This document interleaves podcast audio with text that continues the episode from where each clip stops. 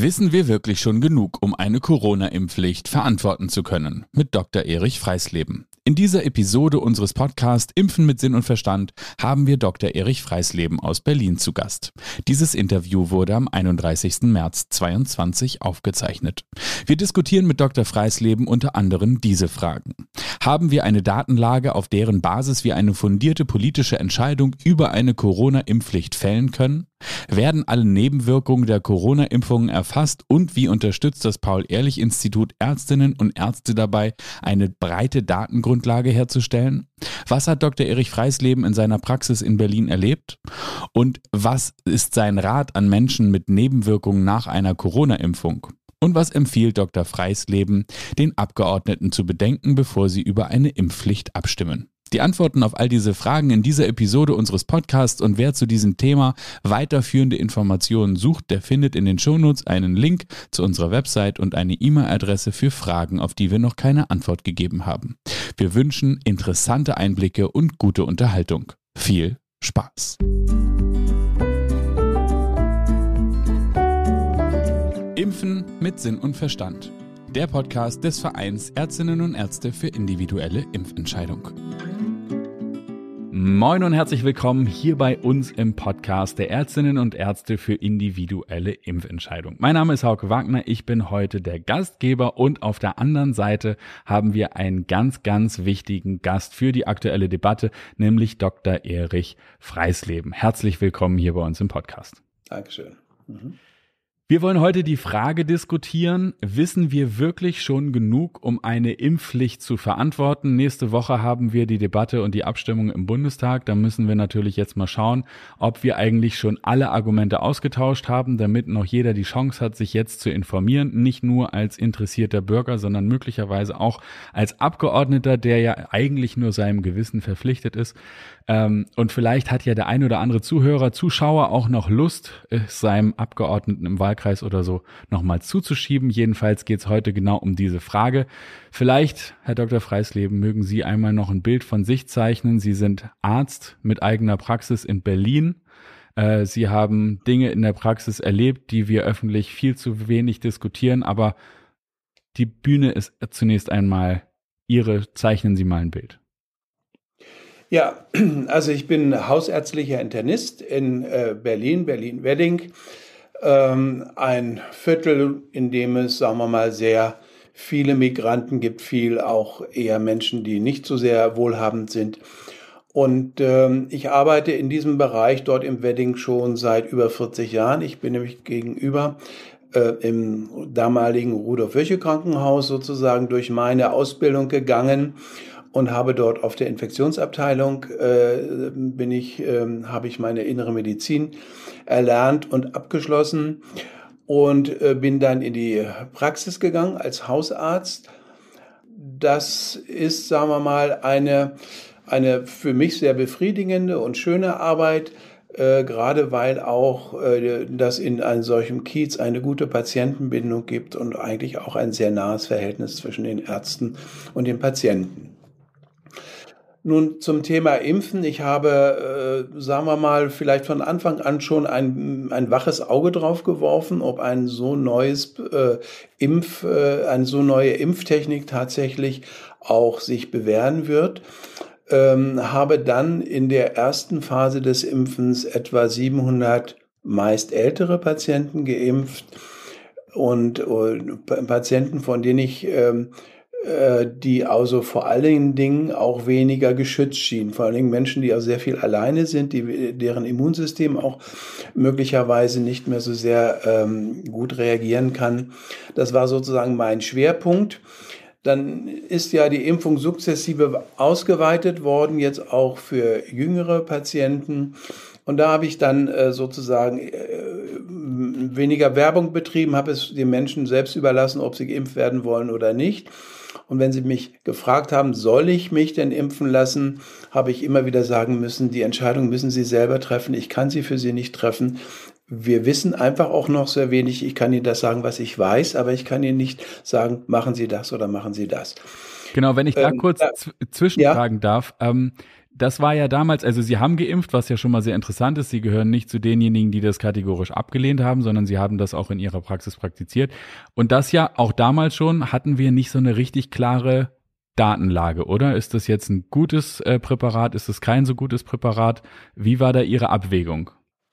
Ja, man muss einfach sagen, dass eine Impfentwicklung sehr lange dauert ähm, zehn Jahre, sagt man im Allgemeinen. Und wenn es um eine völlig neue Technik geht, und das ist eine absolut neue Technik, dann würde ich eher 15 Jahre äh, veranschlagen. Das heißt, wenn so etwas aus einer Notsituation, die tatsächlich auch da war, ähm, so schnell ähm, äh, ins Rollen gebracht worden ist, dann muss man natürlich ungeheuer wachsam sein, weil alles das, was einen sonst innerhalb von Jahren erst auf die Füße fällt, das kann also gleich sozusagen in einer größeren Anzahl passieren und da muss man halt sehr vorsichtig sein und sehr sorgfältig.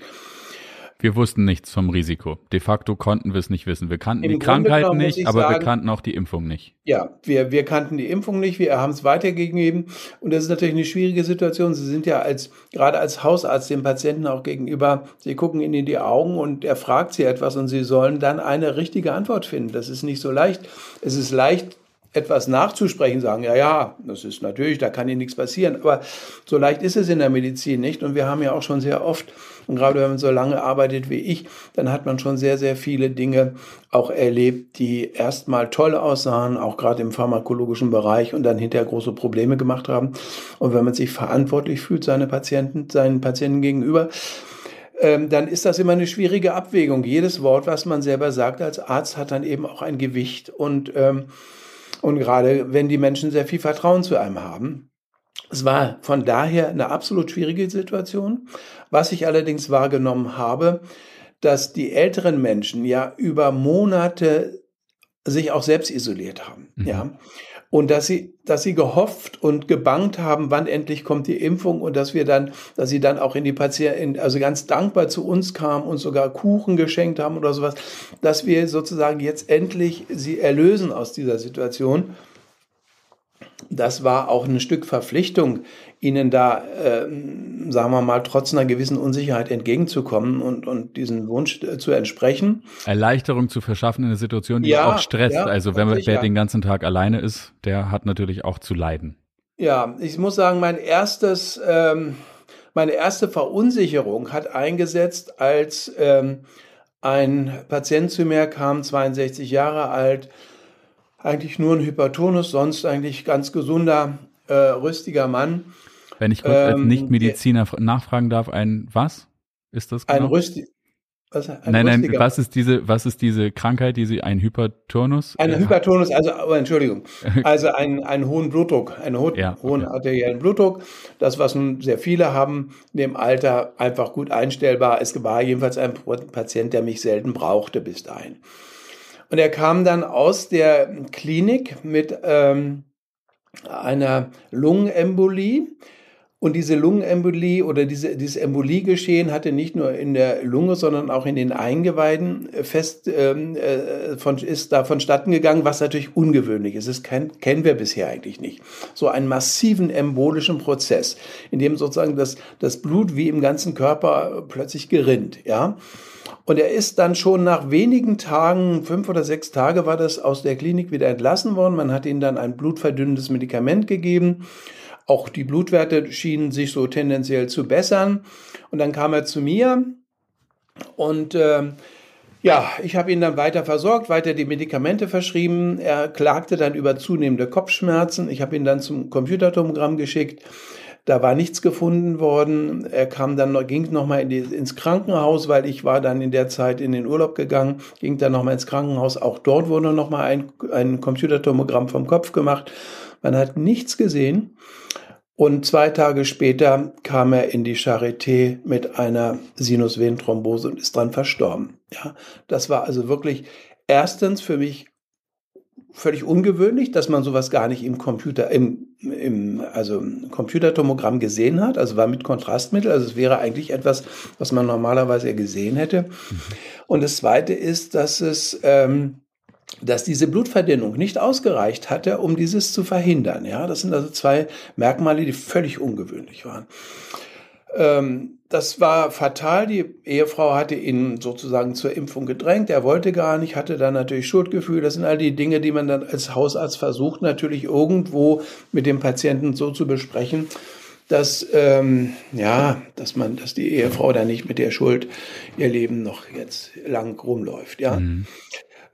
Was für mich interessant war, das war, dass ähm, offensichtlich dieser Gerinnungsprozess so stark auch von einer autoimmunen ähm, Seite her befeuert worden ist, anders als normalerweise ein, eine Thrombose, die aus anderen Gründen oft kommt, ähm, dass ich sagen muss, das haben wir zu wenig beachtet. Ja, das wissen wir vielleicht auch noch zu wenig. Das ist auch und so weiter. Und jedenfalls habe ich dann von da an auf diesen, auf diesen Punkt besonders geachtet. Also auf Dann die Verklumpung, Verklumpung ja? von Blut bei Patienten. Ja, ähm, also erstmal diese, diese, diese, diese fatale Gerinnung, äh, bei der eine offensichtliche Immunreaktion eine Rolle spielte, eine überschießende Immunreaktion. Genau, wenn ich da nochmal ein, einhaken darf, wann, ja? wann haben Sie den Punkt gefunden zu sagen, das muss irgendwas mit der Impfung zu tun haben? Also wann das war, sagen wir mal, erstmal war die Sinusvenenthrombose eine bekannte mhm. Impfnebenwirkung zu diesem Zeitpunkt bereits. Ja, mhm. zwar noch anfangs sehr in Frage gestellt, aber zu dem Zeitpunkt war es klar, weil eine Sinusvenenthrombose ist sowas Seltenes, vor allen Dingen auch bei einem Mann. Und dann im zeitlichen Zusammenhang nach der zweiten Impfung, es waren zwei Wochen danach, das war einfach, sagen wir mal, überdeutlich, dass es damit zusammenhängt. Ja. Mhm. Es war dann ein zweiter Fall, und zwar, ich habe, ja, ein zweiter Fall, war ein, ein rüstiger Mann, der allerdings ähm, ein Bronchialkarzinom hatte, auch bestrahlt worden war, auch eine prophylaktische Hirnbestrahlung, also vorsorgliche Hirnbestrahlung bekommen hatte, obwohl er keine Metastasen hatte. Und ähm, der kam zu mir die ganze Zeit mit, ich habe so eine, eine Mistelbehandlung mit ihm unterstützend gemacht ähm, der war eigentlich so ganz gut drauf und, und äh, es war ihm gar nicht anzumerken, seine schwere Krankheit. Und dann hat er nach der zweiten Impfung eine, einen relativ raschen Abfall seines, seines Bewusstseinszustandes bekommen, lag dann im, nach kurzer Zeit nur noch im Bett und hat nicht mehr getrunken, nicht mehr gegessen, kam ins Krankenhaus in dem Krank in das Krankenhaus, wo er schon auch vorher behandelt worden war. Dort ist er noch mal einmal durchgescheckt worden. Auch der Kopf ist untersucht worden. Es war nichts auffällig gewesen. Dann hat man keine eigentlich keinen Grund gefunden hat, sozusagen aus meiner Sicht eher einen Grund da vielleicht noch hin, hinterhergeschoben, dass man sagt, ja, es sei doch wahrscheinlich auf die damalige Hirnbestrahlung zurückzuführen, was mir also nicht so sehr plausibel erscheint, weil so schnell passiert dann so etwas nicht.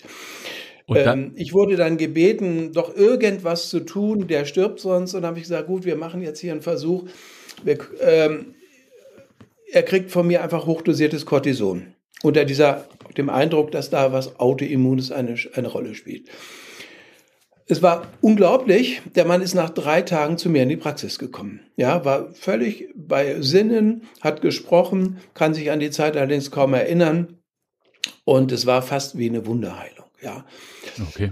Und von diesem Zeitpunkt an bin ich sehr wachsam geworden. Ja, ich habe dann also Was immer, ist das Besondere daran? Also für jemand, der medizinisch die Zusammenhänge nicht so glasklar erkennt wie Sie, was ist, ja. was ist das Besondere? Ja, das Besondere ist jetzt nun, und das war auch bei diesem Patienten so, dass es eigentlich keinen Namen für dieses Krankheitsbild gab. Und das ist etwas, was ich jetzt in der Zwischenzeit, in der Nachfolge dieser, dieser Erlebnisse erlebt habe. Es gibt eine, eine, ein, ein Symptom, ein buntes, einen bunten Symptomenkomplex, der dem Long-Covid sehr ähnlich ist, aber offensichtlich sehr viel schwerer oft verläuft. Und äh, dieser Symptomkomplex wird ganz, ganz häufig oder ganz überwiegend nicht erkannt. Und ich muss auch sagen, er ist in, den, in der Literatur auch nicht so beschrieben worden, in, in Fachbüchern oder Fachzeitschriften. Und ähm, er ist mir aber begegnet. Und ich habe, je mehr ich ähm, damit konfrontiert war, umso wacher wurde ich und umso mehr habe ich dieses erkannt. Ich kann gut verstehen, dass viele Kollegen ähm, das nicht erkannt haben, weil das Problem ist, ich habe keine, erstmal auf den ersten Blick, die normalen diagnostischen ähm, Mittel, die wir anwenden, sprechen nicht an. Also es kann sein, Sie haben Herzrhythmusprobleme und Sie lassen eine Echokardiographie machen und ein Langzeit-EKG und alles und, und sehen dort nichts. Es kann Ihnen passieren, Sie haben einen fürchterlichen Schwindel und dann geht er zum Hals-Nasen-Ohrenarzt, macht eine typische Schwindeldiagnostik, man findet nichts. Ja, das gleiche passiert beim Neurologen. Das sind ungeheure brennende Schmerzen in den Gelenken oder in den Füßen. Er geht zum Neurologen. Der Neurologe findet eine normale Nervenleitgeschwindigkeit. Sie machen Labor und Sie finden vielleicht manchmal, es gibt eigene, es gibt wenige Hinweise darauf, aber das Übliche, was Sie sonst normalerweise sehen, das ist in Ordnung. Ja, so, das, was ich dann gefunden habe an Hinweisen, sind äh, ein paar wenige Charakteristika. Das einmal sind es die erhöhten Dedimere. Dedimere sind sozusagen Bruch, Fibrin, Bruchstücke. Das heißt, da hat irgendwo Gerinnung stattgefunden. Der Körper hat diese Gerinnung, löst diese Gerinnung auf. Und dann findet man als, als, als Hinweis dafür diese Dedimere. Und die werden von der Höhe bestimmt. Und wenn Sie hohe D-Dimere haben, dann sagen Sie beispielsweise, sagen man, Sie hat, der hat wahrscheinlich eine Lungenembolie oder so etwas. Also jedenfalls einen, einen starken Gerinnungsprozess. Ich habe bei den Geimpften einmal als Screening vor der zweiten Impfung, also das war mit Comenati, diese D-Dimere einfach mal bei 60 Leuten bestimmt, einfach um zu wissen, was ist da eigentlich. Und ich habe bei 40 Leuten erhöhte D-Dimere gefunden. Das heißt, in der Zeit vor der zweiten Impfung. Ja, und zwar, und zwar das Merkwürdige war, die hatten gar keine Symptome. Die mhm. waren, die fühlten sich normal, aber es war etwas auffällig, ja. Diese Auffälligkeit habe ich dann später auch bei den, bei vielen Leuten mit Nebenwirkungen gesehen. Und ich habe dann ähm, eine zweite auf, also es kommt manchmal vor, dass äh, das CRP, also die Entzündungszeichen erhöht sind, ist aber nicht so sehr typisch. Da gibt es so viele Möglichkeiten. Die, dann gibt es Auto, so die üblichen Antikörperuntersuchungen können mal anschlagen, sind aber auch nicht so sehr häufig dabei. Und ich habe dann erst nach einer gewissen Zeit angefangen, das Immunsystem zu untersuchen. Und da habe ich etwas ungeheuer Charakteristisches gesehen. Und das finde ich beängstigend, obwohl ich es auch nicht richtig interpretieren kann. Und zwar habe ich an dem Immunsystem gesehen, dass ähm, die sogenannten zytotoxischen Zellen. Das sind so eine, das sind mehrere Zellfraktionen, die dafür zuständig sind, dass sie vom Virus befallene Zellen vernichten, auflösen. Und das ist auch der Grund, weshalb wir uns nach einer, nach einer schweren Virusgrippe beispielsweise nach einer Woche wieder wohlfühlen, obwohl wir ein paar Tage vorher dachten, wir kommen nie wieder aus dem Bett. Ähm, diese Zellen sind wichtig für die Viruselimination, also Zerstören von, von äh, Virus. Allerdings sind sie auch wichtig für die Krebs, ähm, also Regeneration oder beziehungsweise Krebs, Krebsabwehr. Und da gibt es eine Gruppe, das ist die Gruppe, die sich noch nicht so ganz typisch auf den Erreger fixiert hatte, die sozusagen als, als Reservegruppe gibt. Das sind die, ähm, die zentralen Memory TC Cells, heißen sie. Mhm. Und die waren nahezu alle, bei allen Leuten erniedrigt. Teilweise eben auch die anderen Fraktionen. Das sind die terminalen Memory Cells und die ähm, äh, Effector Cells. Das heißt, es sind drei Fraktionen, die erniedrigt waren dabei. Und das war fast zu 95 Prozent bei den Impfgeschädigten der Fall. Und das ist eine für mich erschreckende Erkenntnis, weil sie bedeutet, dass diese Menschen immunologisch geschwächt sind. Kann Und, ich das, wenn ich da kurz zwischenfragen darf, als, als, ja, ja. als Nichtmediziner, kann man also diese, diese, diesen Befund so zusammenfassen, dass man sagen, durch die Impfung wird mein Immunsystem geschwächt? Ist das zu kurz? Das will ich jetzt so, das, das ist mir zu schnell gesagt, ja. ja. Das, also sagen wir mal so, ich, es verunsichert mich, sagen wir so. Weil die Frage ist, wo sind die denn alle geblieben? Und es gibt schon, wenn ich also so lange, so, also mit der Zeit habe ich den Eindruck gewonnen, und es gibt jetzt doch etliche Studien, die sowas äh, belegen.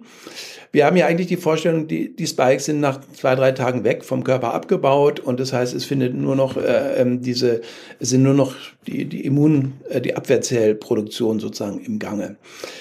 Es gibt aber inzwischen Hinweise und Nachweise, nicht nur Hinweise, sondern Nachweise, dass die auch nach Wochen und Monaten noch in den Lymphknoten beispielsweise sein können. Und es gibt histologische Hinweise, dass diese, ähm, dass die Spikes auch vor allen Dingen gewebsnah in den kleinsten Gefäßen ähm, äh, und um die kleinsten Gefäße herum eine, eine Rolle spielen und dass sie auch äh, massiv ins Gewebe auswandern können. Das zumindest erkennt man dort, dass dort ganz ausgeprägte autoimmunologische Prozesse ablaufen. Das bedeutet auf, auf nicht medizinisch? Ja, das heißt also offensichtlich, das, das ist jetzt Theorie. Das ja, kann ja. ich Ihnen jetzt nicht so belegen. Das ist, ähm, aber es würde sehr vieles erklären. Es würde sehr vieles, es würde die, die, die Vorstellung, die ich gewonnen habe und die ich hier erstmal in den Raum stelle, ohne zu sagen, das ist so, ist die, dass ich den Eindruck habe, dass wir ja nicht wie bei einer normalen Impfung eine definierte Dosis haben, sondern wir geben etwas in die Zellen herein und wissen aber nicht, wie lange die produziert werden, in welcher Menge sie produziert werden und wo sie dann hinwandern. Ja, und da habe ich den Eindruck, dass das ein verlängerter Prozess ist, der ich weiß nicht wie lange, aber eher über Wochen und Monate läuft und dass inzwischen ja schon Antikörper gebildet sind, die sich gegen diesen Fremdkörper richten. Das heißt, wenn die Fremdkörper sich noch in den Gefäßen befinden, wahrscheinlich in dem Endothel, in den ganz kleinsten Kapillaren, der Auskleidung der kleinsten Kapillaren, dann ähm, werden die von den Immunzellen, äh, von, von den Antikörpern angegriffen und auch von diesen zytotoxischen Zellen beseitigt. Und das würde für mich erklären, warum es, dass es einen zu starken Verbrauch an diesen zytotoxischen Zellen gibt, ja. Mhm. Und äh, dass solche Prozesse, also ein indirekter Hinweis, dass solche Prozesse stattfinden. Und das finde ich sehr, sehr beunruhigend. Und es würde auf der anderen Seite aber erklären, warum die Leute mit so einem Strauß von bunten Symptomen kommen. Ich sage Ihnen mal zum Beispiel, ähm, das geht los bei Schwindel, bei ungeheurer Müdigkeit, bei Sehstörungen. Das sind ähm, einschießende Schmerzen, ein Brennen in den Füßen, Schwellung der, der, der Haut, Rötung der Haut. Ähm, das sind also praktisch eine, eine Kombination, die es bei keiner anderen Krankheit gibt. Die können Sie nicht einordnen. Ja? Sie würde aber gut erklärt werden, wenn man wüsste, dass an den verschiedensten Stellen des Körpers solche Reaktionen, die ich Sie beschrieben habe, stattfinden. Es Und zwar ausgelöst durch diese Intumi ja, ausgelöst durch diese Autoimmun ja, Reaktion. Ja. Und das, äh, das Besondere ist, wenn Sie normalerweise eine Autoimmunerkrankung haben, Colitis ulcerosa oder irgendwie eine so in dieser Richtung, dann haben Sie in der Regel auch beschleunigte, also Entzündungszeichen. Mhm. Ja, Sie sehen das also an diesem CRP oder an der Elektrophorese, da sehen Sie schon, dass da chronisch entzündliche Zeichen dafür da sind. Die gibt es in diesem Fall nicht. Das ist das Fatale. Sie können es daran nicht erkennen. Was Sie aber erkennen können, ist, wenn bei einer zum Beispiel Myokarditis eine, da sind Biopsien gemacht worden und da hat man aber ganz genau die Infiltration dieser Auto, dieser T-Zellen dort nachweisen können. Ja, ansonsten kann man sie eigentlich nur erst beim toten Menschen nachweisen, weil sie können keine Gehirnbiopsie machen in so einem Fall, wenn neurologische Dinge auftreten. Und ähm, da ist leider auch meines Erachtens die Forschung ähm, sehr, hat sich da sehr verdeckt gehalten. Wie viele Fälle in von Ihren Patienten bei Ihnen in der Praxis haben Sie inzwischen beschrieben und, und ja, untersucht sozusagen als, als Risikosignal, dass da offensichtlich etwas in Gange ist, das, das wir noch nicht ausreichend erforscht haben? Also ich habe ähm, das die ersten, als ich 20 Patienten gesehen hatte, dann habe ich das dem Paul-Ehrlich-Institut gemeldet und der Arzneimittelkommission und habe auch alle meine Beobachtungen, auch die ich Ihnen jetzt gesagt mit dem Cortison und dem der, der, der Sinusvenenthrombose und so weiter, ich habe Ihnen das alles sozusagen mitgeteilt als Mitteilung aus der Praxis. Äh, habe die, äh, diese ähm, Dinge auch gemeldet, was also ungeheuren Zeitaufwand ist. Ja, ich habe also für fünf Meldungen vier Stunden gebraucht. Ja, das ist, wenn man es richtig akribisch macht. Man muss die, äh, die Chargennummer nennen, die Impfdatum, äh, die Vorerkrankungen, die Medikamente, die im Patienten nimmt, die Abläufe und die Symptome und so weiter. Da müssen Sie häufig noch nachtelefonieren, um diese Dinge zu erfahren vom Patienten. Also das heißt, es ist ein ganz, ganz aufwendiger Prozess. Mhm. Ich habe ähm, äh, inzwischen, also ich habe bei äh, ich, eine Doppelpraxis mit 2500 Patienten, die wir haben, sind ungefähr schätzungsweise die Hälfte geimpft, das heißt 2000, also 1250.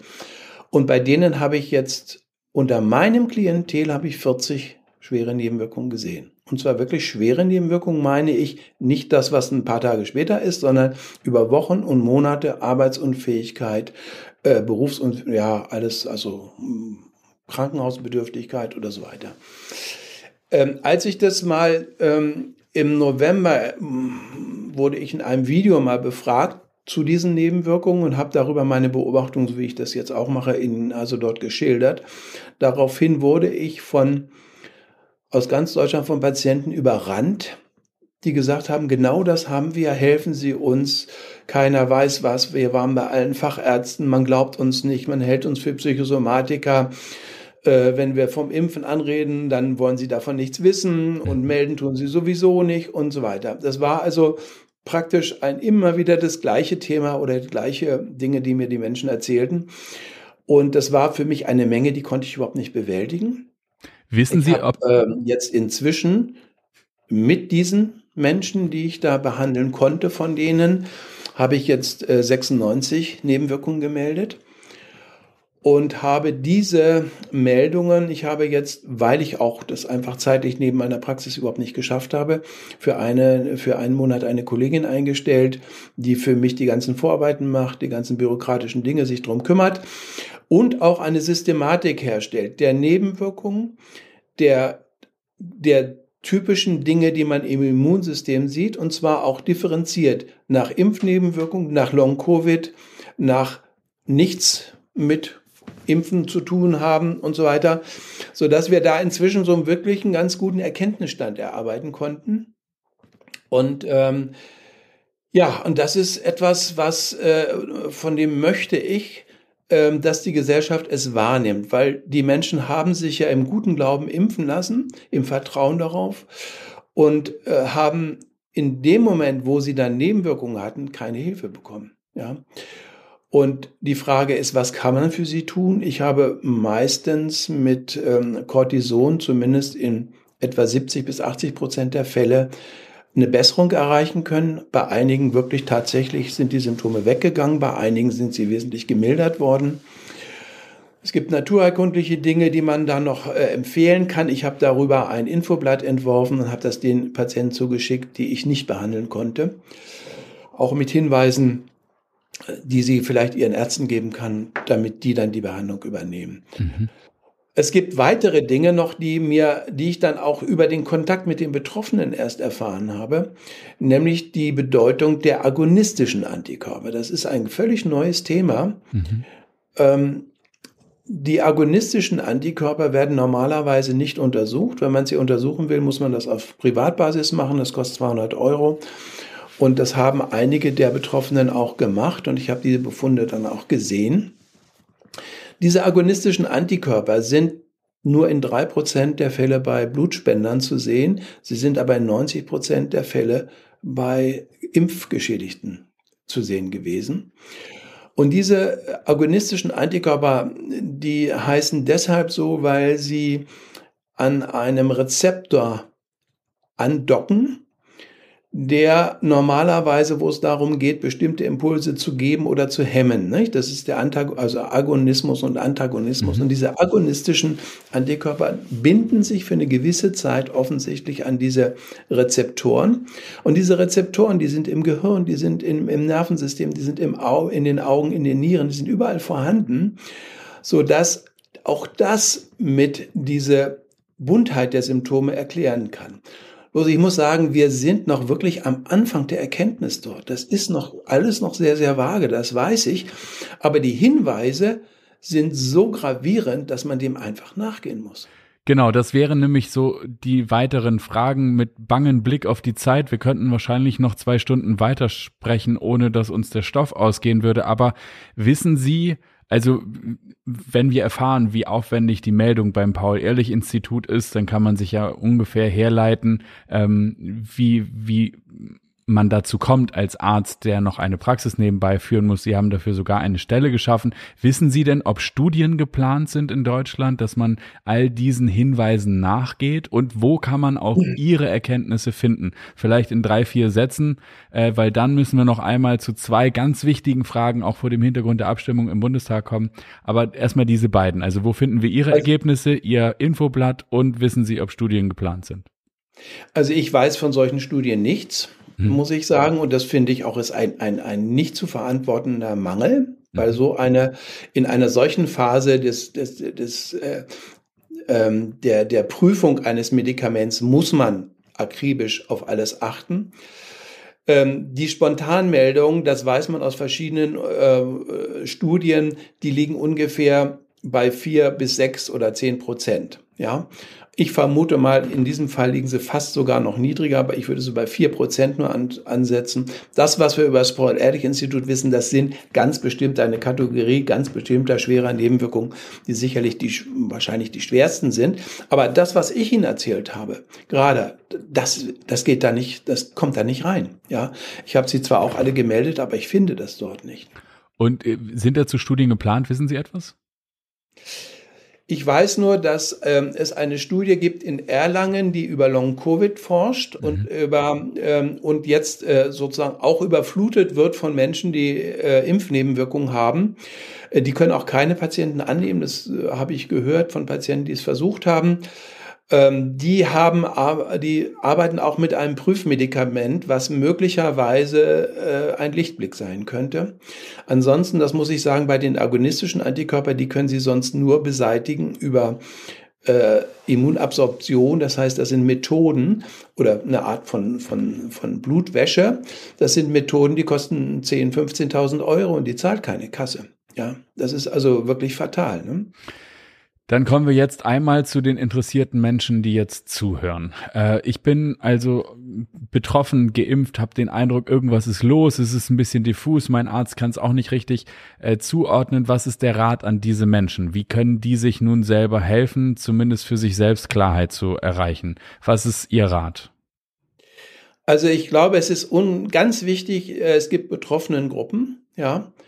Und ähm, die sollte man, äh, da sollte man sich verbinden, weil ich glaube, die Menschen leiden vor allen Dingen darunter, dass ihnen keiner glaubt mhm. und dass sie mit keinem drüber reden kann. Selbst die Freunde sagen, was hast du denn? Bei mir ist alles in Ordnung. Was, was, das wird bei dir wahrscheinlich die Psyche sein oder sowas, ja. Und darunter leiden sie nochmal zusätzlich. Also die sollten sich an diese betroffenen Gruppen wenden und die sind doch sage ich mal, sehr aufgeräumt, wissenschaftlich oft ganz gut unterstützt und suchen nach allen Wegen, die es irgendwo zu der Behandlung gibt, ja, und können gut Tipps geben und so weiter. Wo finde ich, ich die? Ich glaube, das ist, das wäre das Wichtigste. Okay, wo finde ich sie? Oh, ich habe jetzt, ich will, ich, wie heißt das? Impfnebenwirkung kommt. Ich hab, bin jetzt nicht vorbereitet. Ich habe sie jetzt wir einfach. Die, okay, wir schreiben die Website, wo man das äh, ja. äh, finden kann. Diese Gruppen auch schreiben ja. wir in die Show Notes. Und dann machen wir die Klammer jetzt aber noch einmal zu. Die Frage, die Arbeitsfrage ist ja und deswegen bereiten wir auch diese diese Funde, die Sie in Ihrer Praxis wahrnehmen können, auf und ähm, wollen das hören. Wissen wir wirklich schon genug, um eine Impfpflicht zu verantworten? Was ist Ihr Rat oder Ratschlag oder Empfehlung oder an Politiker, die nun über ein solches Gesetz befinden sollen? Ja, also das ist für mich ein ganz Wunderpunkt, das muss ich sagen. Einmal muss ich sagen, aus den Gründen, die ich schon genannt habe, ähm, ein, ein Experiment, noch immer experimentellen Impfstoff darf man sowieso nicht zur Impfpflicht machen. Das verbietet sich für mich von vornherein. Wie wir sehen, ist auch noch viel, viel zu wenig geforscht worden diesbezüglich. Aber sie treffen mich an dem Punkt deshalb stark, weil ich habe mich sehr, sehr stark mit dem Nationalsozialismus auseinandergesetzt. Ich habe also über Rassenhygiene und Rassenideologie gearbeitet und äh, bin mir sehr bewusst, warum das Grundgesetz so kategorisch ähm, die, die Selbstbestimmung und äh, die körperliche Unverletzlichkeit ähm, definiert hat. weil wenn man mal einmal die Nürnberger Prozesse gesehen hat, die Dinge, die vorher passiert sind, und wir haben vielleicht aus unserer heutigen Sicht ähm, den Eindruck, ach, naja, das waren alles irgendwo gemeine Leute oder sowas. Aber wenn man sich mal damit historisch äh, beschäftigt hat, dann weiß man, dass das Ärzte, das ist einfach der Mainstream der Ärzte waren. Ähm, die waren einfach der Meinung, dass der Sozialdarwinismus ein, eine Gegebenheit ist, die uns wissenschaftlich sozusagen bewiesen sei und dass sie dementsprechend sozusagen mitmachen müssten. Und äh, sie hatten den Eindruck, dass sie also die Eugenik unterstützen auf wissenschaftlicher Basis. So wurde das auch darüber gesprochen. Ähm, und äh, das hat mir mal klar gemacht, äh, wie sehr man sich auch im Bereich der Spezialisten, der Intellektuellen, der Professoren und so weiter irren kann. Ja, das sieht man historisch hinterher.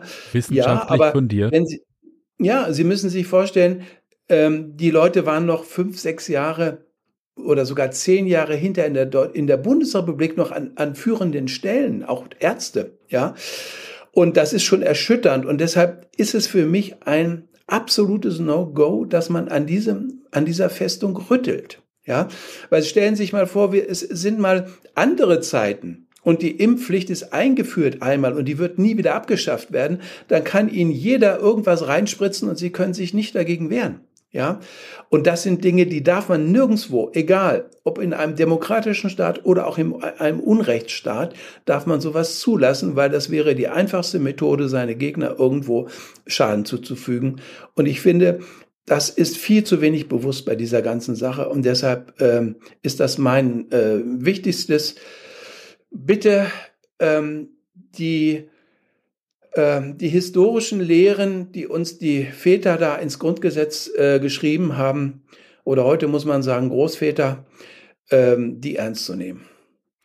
Herr Dr. Erich Freisleben, ich danke Ihnen herzlich für dieses Gespräch und für weiterführende Informationen findet ihr da draußen, die zugehört haben, alle Informationen bei uns in den Shownotes und ich würde sagen, bis zum nächsten Mal. Vielen herzlichen Dank.